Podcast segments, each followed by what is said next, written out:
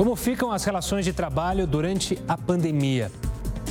O isolamento social, atividades remotas e reuniões virtuais ganharam força e mudanças no mercado devem permanecer na rotina dos trabalhadores.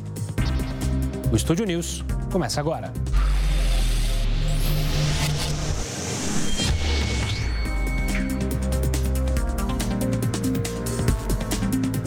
Para falar sobre esse tema, eu converso com Alexandre Belmonte, ministro do Tribunal Superior do Trabalho.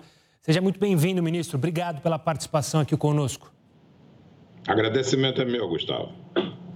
Ministro, eu quero começar falando é, sobre os dados do IBGE, o aumento do desemprego de 1,3 ponto percentual na comparação com o último trimestre. A gente chega quase a 13 milhões de pessoas desempregadas. Essa taxa não pega parte da quarentena, a grande quarentena que a gente está vivendo. É, como você tem analisado as medidas tomadas pelo governo, principalmente com a medida provisória que regula a redução da jornada de trabalho e do salário?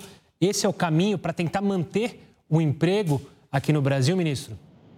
Sim, esse é o caminho para tentar manter é, durante esse período excepcional, esse período de emergência. Não havia outro caminho a não ser fazer isso. Ou seja, é, a partir do momento em que o governo é, forneceu alternativas é, às empresas é, e também aos trabalhadores para que eles não fiquem sem receber é, e as empresas elas é, tenham o benefício emergencial de auxílio, é, nesse caso, então, realmente não haveria é, outra solução a não ser essa. Agora, essa é uma medida, como eu falei, excepcional, uma medida de emergência. Isso não é um caminho a seguir para o futuro. Para o futuro, o caminho a seguir é o investimento pesado é, em educação para transformar o Brasil num país tecnológico, é, porque nós vivemos de exportação e vivemos de commodities. Né? E isso não é realmente possível que a gente é, continue no setor é, terciário ainda é, e que os trabalhadores brasileiros eles não estejam é, no mesmo nível dos trabalhadores dos países é, desenvolvidos. Ministro, você falou em tecnologia, diversas empresas optaram, claro, pelo home office. O problema é que o home office não é regularizado no Brasil. Esse é o momento também é, de de que foi aberta essa possibilidade, mas você acredita que nos próximos meses, pós-pandemia, a Justiça do Trabalho e também os legisladores têm que se desbruçar sobre esse tema, ou seja, é, gerar uma regularização para o home office? Não, na verdade, na área trabalhista é regularizado sim. É, tem artigos expressos de, de, lei na CLT, na consolidação das leis do trabalho, é, sobre o teletrabalho é, prestado, é o trabalho prestado de forma remota à distância, mas nós temos regulação sim. É, poderia essa regulação ser aprimorada? Até pode, mas ela é recente, ela foi, ela adveio da reforma trabalhista de 2017. É, por outro lado, a Justiça do Trabalho ela está funcionando perfeitamente é, com julgamentos é, telepresenciais é, com as turmas do Tribunal Superior do Trabalho, é, o, as, as, sessões de dissídios individuais e coletivos, a mesma coisa o órgão especial. É, isso foi uma regulamentação, inclusive recente, é, e com autorização, evidentemente, do, do, do CNJ. O Supremo Tribunal Federal também tem feito, como nós temos observado, é, julgamentos telepresenciais. Então, regulada essa matéria está principalmente na área trabalhista. Ministro, você falou das teleconferências, eu queria tocar nesse assunto. Você disse aí, né, os juízes dos trabalhos são responsáveis por 45,1% do total de videoconferências da plataforma monitorada pelo CNJ desde o início da pandemia. Você enxerga isso como uma judicialização do trabalho é, ou entende que é normal, justamente pelo momento que a gente está vivendo, é, normas novas sendo adotadas, resoluções novas? É compreensível isso ou você acha que é um exagero? Não, não é né, necessariamente um exagero. É lógico que é, é, vai haver um aumento de demanda é, no TST, é, não tanto de imediato. É, porque o TST ele é um tribunal de uniformização, a não ser que se trate de uma questão é, de abrangência nacional que vá logo diretamente ao Tribunal Superior do Trabalho. É, os tribunais regionais do trabalho, sim, é, e as varas elas recebem uma quantidade maior de demanda é, em vista de interpretações é, que possam é, ocorrer a respeito das medidas provisórias 927 e 936. A medida provisória 927 ela, na verdade, trouxe um conjunto de regras flexibilizadas para aqueles empregadores que não pararam as suas atividades. E a medida provisória 936 trouxe um conjunto de regras para os, os, empregadores que tiveram que paralisar total ou parcialmente as suas atividades. Né? É, isso por meio da medida provisória da, da redução do salário, da redução da jornada com redução do salário, então suspensão é, temporária do contrato de trabalho. Agora, todas essas questões é, têm trazido e irão trazer é, com o tempo uma série é, de problemas, de questões jurídicas relacionadas a isso. Eu vou dar alguns exemplos. O, o gerente, que é aquele que não está subordinado à jornada de trabalho, ele pode ter o salário dele reduzido. Se ele não tem jornada, como que eu vou reduzir o salário dele? É, por outro lado, esses gerentes costumam ser é, aquelas pessoas que, exatamente em épocas de crise, costumam ser mais demandadas. Então, em vez de ter menos trabalho, tem mais. Mas, se por acaso se tratar de uma atividade que fechar totalmente é, as suas portas por um determinado tempo, é possível então fazer em relação a esse gerente a suspensão temporária é, do contrato. É, Discute-se também é, se se trata de força maior ou de fato do príncipe. A força maior é aquele evento, é inevitável, previsto na CLT, é, que abrange aqui no caso, na, na, hipótese, o caso fortuito, né, os, os fatos da natureza. Então, o vírus, para a CLT, é como é, se fosse força maior e a medida provisória 927 também assim define.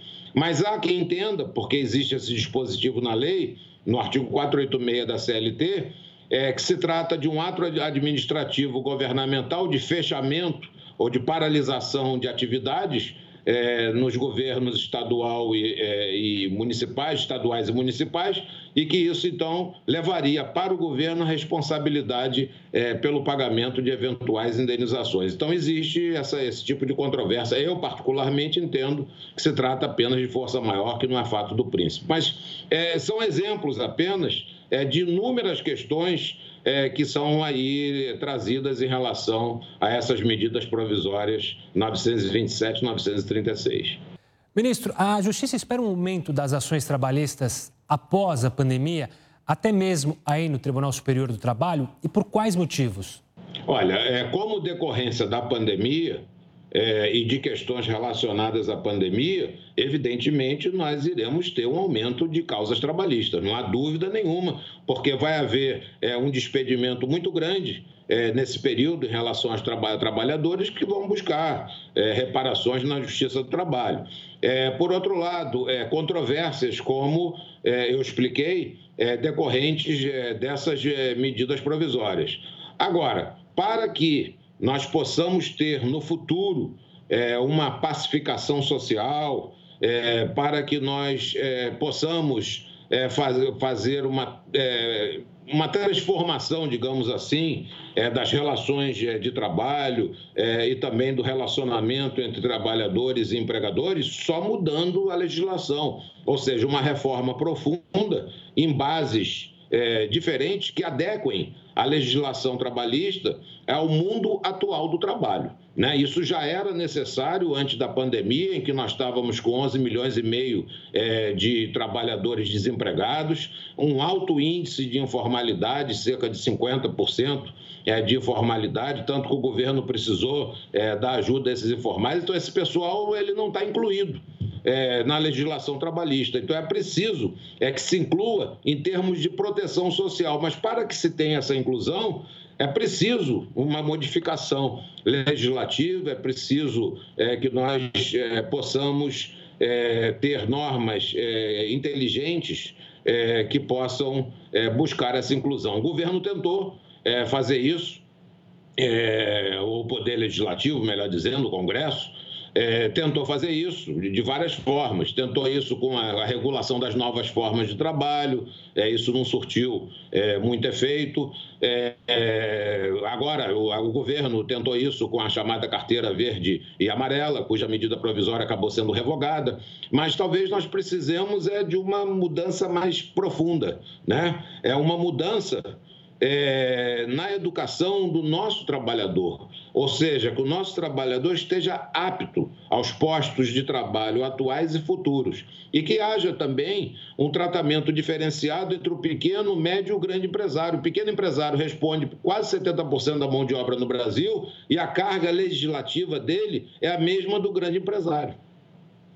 Ministro, pelo que eu entendi da sua fala, você tem uma preocupação principalmente com é, a precarização do trabalho, principalmente no futuro, haja vista que no momento da recuperação econômica, muitos empresários podem abusar ou da terceirização e aí a gente acabar deixando o profissional, o trabalhador, ainda numa situação pior. É isso mesmo? Essa sua preocupação está ligada a uma precarização do trabalho? É, é preciso saber analisar precarização e flexibilização para a retomada econômica?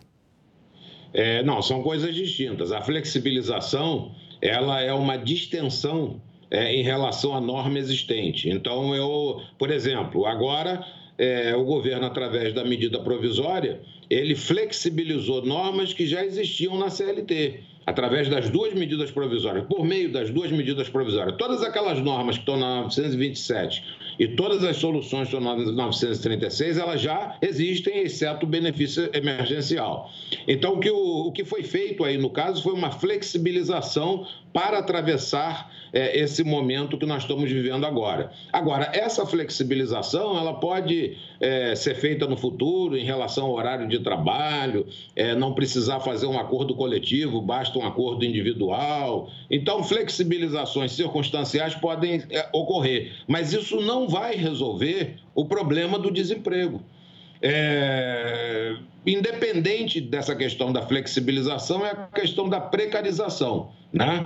É, precarização por causa de abuso, precarização é, por conta é, da, da, terceirização, pode até existir, mas é como eu estou dizendo, é, a flexibilização ela não vai resolver é, os problemas nem do empresário e nem do emprega, do, dos empregados. Se fosse para resolver, já teria resolvido com a simples reforma é, trabalhista de 2017 não vai ser resolvido dessa maneira. É, só vai ser resolvido com crescimento econômico, só vai ser resolvido é, com tratamento diferenciado entre pequeno, médio é, e grande é, empresários, só vai ser resolvido com a inclusão é, dos é, trabalhadores semidependentes, aqueles que trabalham em plataformas digitais, por exemplo, é, só vai ser incluído, é, só vai haver essa transformação se nós tivermos no Brasil futuramente a pluralidade sindical. Então, são questões mais profundas é, que vão permitir é, que, a partir de instrumentos endógenos, ou seja, legislativos, e instrumentos exógenos, ou seja, que independem da legislação trabalhista, como investimento em educação, é que nós vamos ter no futuro é, um trabalhador melhor e também relações é, de trabalho é, em que não haja essa precarização. Ministro, quero agradecer demais a sua participação aqui conosco no Estúdio News. Muito obrigado e até uma próxima. Obrigado, Gustavo. Um abraço. Um forte abraço, ministro. O Estúdio News agora vai para um rápido intervalo e volta já. Não saia daí. Para falar um pouco mais sobre as relações trabalhistas durante a pandemia, eu converso agora com a juíza Noêmia Porto, presidente da Anamatra, Associação Nacional dos Magistrados da Justiça do Trabalho. Doutora, obrigado, seja muito bem-vinda ao Estúdio News. Eu que agradeço, Gustavo, pela oportunidade e, claro, pela super pertinência do tema. Doutora, vamos lá. Eu quero primeiro a sua análise sobre como essa pandemia tem afetado o empregador e quais são as alternativas para viabilizar a manutenção do trabalho nos próximos meses. Os empregadores têm sido atingidos de forma muito diferente, porque isso depende do segmento econômico que nós estivermos trabalhando. Então, vamos imaginar assim: setores já imediatamente atingidos. Setor de turismo, uma parte do setor de serviços foi altamente atingido, mas outros setores não foram tanto. É o caso, por exemplo, dos setores de comunicação, especialmente a comunicação que seja incrementada por instrumentos de tecnologia. Também o varejo no Brasil, no que diz respeito a produtos alimentícios e, e na venda de produtos farmacêuticos, não está experimentando a mesma crise que outros setores. Então, o que eu quero dizer com isso? Não é possível a gente dizer que os setores econômicos tenham sido atingidos pela pandemia da mesma forma. É, ainda na mesma empresa, setores podem ter sido é, atingidos de forma diversa. Vamos imaginar a situação de um restaurante. Aquele que tem a entrega em delivery, por exemplo, tem a sua cozinha e a própria produção do alimento incrementada. Precisou agregar a entrega desses produtos. Todavia, na parte que diz respeito aos seus garçons e maîtres, essa atividade foi atingida. Por isso, a gente não pode tratar de maneira homogênea as necessidades dos empregadores nesse momento.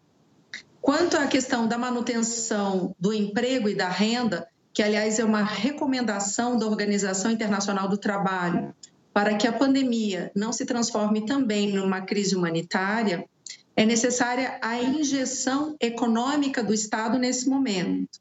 Mas uma injeção econômica que atinja pequenas empresas, microempresas, mas tendo como contrapartida a garantia da manutenção dos postos de trabalho. Doutora, por ocasião do 1 de maio, a senhora escreveu um artigo que citou a invisibilidade de milhões de brasileiros que, com a pandemia, vieram à tona. Você acredita que a gente precisa ter um olhar ainda maior para esse grupo que foi beneficiado aí é, com auxílio do governo, mas que estava esquecido? Sem dúvida, esse é um problema o dos trabalhadores e das trabalhadoras informais que pré-existe a pandemia. Já no final do ano 2019, início de 2020, já denunciávamos os dados no sentido de que o Brasil batia recordes de informalidade, chegando em torno de 41% da mão de obra ativa brasileira. Isso significa em torno de 36 milhões de brasileiros e brasileiras, uma nação inteira na informalidade. Até aquele momento, não havia políticas públicas ou políticas públicas legislativas voltadas a essa realidade. Quando veio a pandemia, isso se tornou visível, porque, afinal de contas, como impor ao trabalhador e à trabalhadora informal que mantenha o isolamento social, mas quando não tem nenhuma fonte de renda, nenhuma fonte de sobrevivência? Veio então a possibilidade desse benefício, que atende trabalhadores e trabalhadoras informais até um valor de 600 reais. No caso das famílias monoparentais femininas, isto é, chefiadas por mulheres, esse valor pode chegar até R$ 1.200. O que fica disso tudo é para o período pós-pandemia, qual será a política pública persistente para o atendimento à situação dos recordes de informalidade, que tendem a se agravar também com a pandemia. Doutora, muita, muitos analistas dizem que o mundo pós-pandemia será completamente diferente em vários setores. Eu queria a sua análise como será a Justiça do Trabalho depois dessa readaptação após a pandemia? A Justiça do Trabalho, que para alguns é muito criticada, para outros elogiada. Eu queria a sua análise para o futuro. Você acha que vai é, ter mudança na Justiça do Trabalho? Eu acredito que sim. Acredito que essa mudança deve ocorrer em várias vertentes. É uma mudança que eu vou chamar de externa e de interna. Vou chamar de externa a mudança no que diz respeito a uma visão sobre o próprio direito. Eu acho que a pandemia deixou evidente a, importância da justiça social. Pelos dados do CNJ, a justiça do trabalho em tempos de pandemia foi a justiça mais produtiva e é a que endereçou a maior quantidade de valores para combate à pandemia, mais de 200 milhões de reais vieram justamente de decisões da Justiça do Trabalho. Então, esse, esse reconectar com a importância de uma justiça social talvez seja o nosso legado externo. Mas eu também tenho uma abordagem aqui sobre o nosso legado interno, porque no que diz respeito ao plantão extraordinário, magistrados e magistradas, servidores e servidoras estão trabalhando à distância. A Justiça do Trabalho sempre foi uma justiça com muita presença física, muitas audiências, muito contato com as partes. E agora está precisando trabalhar à distância, em teleconferência, com videoconferência, com tudo que isso significa de positivo e de complicadores. Certamente nós não seremos mais os mesmos. Pensar numa justiça que seja presente, mas que tenha lá uma necessidade de economia dos seus próprios recursos e a maximização dos instrumentos de tecnologia, talvez seja o nosso grande aprendizado para o futuro. Doutora, eu queria saber o que, que determina a legislação brasileira para aqueles que receberam o diagnóstico do coronavírus, a proteção para esses trabalhadores e também para aqueles que não receberam, mas que fazem parte do grupo de risco e trabalham em setores fundamentais, ou seja, seguem trabalhando. A proteção para esses trabalhadores? É, e a proteção aqui depende da situação contratual do trabalhador. Vamos imaginar que nós estejamos numa situação limite, ou seja, é um trabalhador contratado, formalizado, e ele contrai o Covid-19 no ambiente de trabalho, em razão de ter ido trabalhar. Aqui as consequências são das mais diversas. Esse trabalhador vai ficar afastado de licença médica por 14 dias e esse afastamento está a cargo da empresa. Se esse afastamento for superior a 14 dias por uma qualquer necessidade médica, ele pode ser afastado para receber o benefício previdenciário.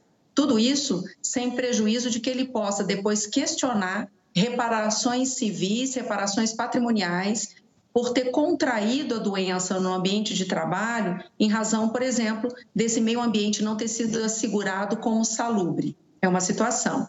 Mas nós também podemos ter aquela hipótese em que o trabalhador contrai Covid-19 e isso nada tem a ver com o ambiente de trabalho. Se ele é um, um trabalhador contratado for, formalmente, a primeira parte vai ficar da mesma maneira, ou seja, durante os primeiros 14 dias da necessidade de afastamento, a empresa precisa arcar com isso. Se houver necessidade de mais de 14 dias de afastamento por indicação médica, é possível afastá-lo para recebimento do benefício do auxílio doença. Agora, a maior preocupação vem, vamos voltar ao tema daqueles trabalhadores que estavam invisibilizados pelo sistema brasileiro. E se, essa, e esse, se esse contrair a doença se der exatamente por um trabalhador informal. Afora esse benefício que vários têm recebido, que é de 600 reais, podendo chegar a 1.200 reais se for uma família chefiada por mulher, por exemplo. Afora isso, não há outras garantias para que ele possa suportar esse período uh, de sofrimento com a doença. Doutora Noêmia Porto, quero agradecer demais a sua participação aqui conosco no Estúdio News. Muito obrigado e até uma próxima. Eu é que agradeço. Tomara que a gente possa continuar debatendo esse tema. Até mais. Até mais. Agora eu converso com o Luiz Guilherme Melhora, advogado trabalhista. Doutor Melhora, muito obrigado pela participação e seja bem-vindo ao nosso bate-papo. Obrigado, Gustavo. É um prazer. Doutor, eu queria começar conversando sobre a questão do home office, das pessoas que estão trabalhando nessa pandemia em casa. É. Quem está trabalhando em casa, ele exerce funções ali como internet, computador, telefone. Isso pode ser cobrado do empregador ou deve ser cobrado do empregador? Tem gente que faz ligações internacionais. Como é que funciona é, essa relação de trabalho? É, o correto é que isso não implique em uh, gasto adicional, ônus adicional para o empregado. Né? Ou seja, o empregado não pode fornecer as ferramentas para o empregador exercer a sua atividade. Com relação a custos adicionais, o que a lei prevê é que isso pode ser resolvido em contrato. Eu posso ter um contrato que diga que os custos adicionais estão, por exemplo, compensados. Porque o empregado que trabalha em home office, ele pode ter uma situação em que ele não vai gastar em transporte, ele não vai gastar em investimento, a mesma coisa que ele gastava antes, se ele não usa uniforme, ele não vai gastar a mesma coisa em alimentação, porque em geral a alimentação em casa é mais barata do que a alimentação na rua. Então não é incomum nem é incorreto eu fazer um contrato pelo qual eu estabeleço que é uma conta de, de final zero, né, em que há economias de um lado e gastos do outro. Agora, se você tem uma situação específica, como você falou, de um empregado, por exemplo, tem que fazer chamadas internacionais ou tem um gasto adicional, é que esse gasto seja previsto e reembolsado ao empregado. O conceito é que não pode o empregado financiar o negócio do empregador. Agora, se tem uma decisão do Tribunal de São Paulo, num caso de um uh, teleatendente de uma empresa aérea, em que ele buscava o pagamento de despesas, e o tribunal falou: não, você aceitou um contrato que dizia que as despesas estavam todas já embutidas. Então, o reto é que o contrato espelha a realidade. Doutor, agora eu quero falar sobre o funcionário que segue trabalhando fora de casa nessa quarentena. Há como ele exigir o trabalho remoto, mesmo sem a solicitação do empregador? Se o trabalho remoto for possível, e aí é uma questão interessante, qual é a atividade que é possível? Se o trabalho remoto for possível, o empregado pode demandar o trabalho remoto, demonstrando que não há prejuízo. Então, se você trabalha numa situação uh, dentro de uma empresa em que tudo que você faz pode ser feito através dos meios telemáticos, computador, videoconferência, etc. e tal, é, é razoável que você possa fazer isso para garantir a sua segurança. É razoável que você possa, inclusive, demandar isso. Isso vem sendo demandado por parte das autoridades. Ou seja, você vê hoje o Ministério Público do Trabalho, por exemplo, pedindo às empresas que expliquem por que, que elas estão trabalhando presencialmente uh, e explicando que o trabalho uh, telemático, ou remoto ou por home office não seria possível. Então, sim, o empregado pode pedir isso. Se ele for negado, ele pode ir ao sindicato e até ao Ministério Público para pedir. Agora, uh, a atitude normal dos empregadores tem sido também por uma questão até de responsabilidade, de colocar todo mundo que pode estar em home office nesse sistema, porque é mais seguro para todo mundo, inclusive para o empregador, né? E o funcionário que se enquadra em grupo de risco e tem uma função que não, não há possibilidade de trabalhar em casa, sendo um atendente, por exemplo, de um supermercado, ele pode exigir do empregador a licença é, ou umas férias antecipadas para justamente não correr o risco com uma doença que atinge um grupo determinado de pessoas? É, hoje em dia, uh, Gustavo, você tem uma série de mecanismos. Eu acho que não deveria o empregado ter que exigir se a empresa tem tantos mecanismos para evitar que o empregado em grupo de risco tenha que trabalhar, mesmo quando a sua atividade não possa ser realizada em home office. Então, assim, o empregado pode ser colocado de férias, ele pode ser colocado num sistema em que ele não trabalhe contra um banco de horas futuro. Ele pode, numa situação mais extrema, ser colocado no sistema da suspensão do contrato de trabalho com a benefício que é dado pelo governo através uh, do acesso ao que seria o valor do seguro-desemprego. Então, assim, é claro que o empregado pode solicitar, eu acho que até deve, se ele for grupo de risco, agora, uh, não deveria precisar. Né? O empregador deveria fazer isso sem o empregado uh, solicitar. E aí, hoje, pela legislação que se tem em vigor para o período da pandemia, existem várias opções para o empregador poder implementar isso e afastar, de fato, o empregado que é grupo de risco. Se o empregador não faz, ele está criando também uh, um risco grande para ele, né? O empregador de amanhã ter que responder por danos que esse empregado possa sofrer. Luiz, a relação trabalhista ela é sempre muito levada à justiça. Você acredita que a gente é, tem que procurar mais a mediação? Você acha possível a mediação, a conciliação neste ambiente que muitas vezes foi ou ainda é hostil? Eu acho que a mediação é, um, é uma solução que está sendo buscada com grande êxito pelo próprio judiciário. O judiciário sabe que o nível de litígio é muito alto e que o litígio nem sempre é a melhor solução pela demora, pelo custo e tudo mais. Então, existem hoje vários elementos de mediação, vários painéis de mediação dentro dos próprios tribunais. Isso é muito comum. Então, existe uma, uma, um prestígio da mediação. Tem a mediação também conduzida pela, próprios, pela própria Secretaria do Trabalho, pelo antigo Ministério do Trabalho, hoje Ministério da Economia, e você pode ter até a mediação conduzida ou proposta pelos sindicatos. Então, a mediação é uma ótima solução para todos esses conflitos, do ponto de vista de, de todas as partes, né, do empregado e do empregador. O ponto da mediação é que, se for um empregado que realmente tem pouco uh, poder de barganha, é interessante que essa mediação se dê ou perante o Judiciário, ou o Ministério Público, ou o sindicato, para que você equilibre as forças na mediação. Muitas vezes o empregado numa mediação sozinho, uh, ela pode não funcionar por ele se sentir coagido, né? Doutor Luiz, eu quero agradecer demais a sua participação aqui no Estúdio News. Muito obrigado e até uma próxima. Muito obrigado a você, Gustavo. Um abraço. Um abraço. O Estúdio News fica por aqui. Eu conversei com Luiz Guilherme Milhora, advogado trabalhista, Alexandre Belmonte, ministro do Tribunal Superior do Trabalho, e Noêmia Porto, presidente da ANAMATRA, Associação Nacional dos Magistrados da Justiça do Trabalho. Você já pode acompanhar essa entrevista pelo nosso canal no YouTube e também pelo nosso podcast disponível nas plataformas Spotify e Deezer. Semana que vem tem mais. Até lá!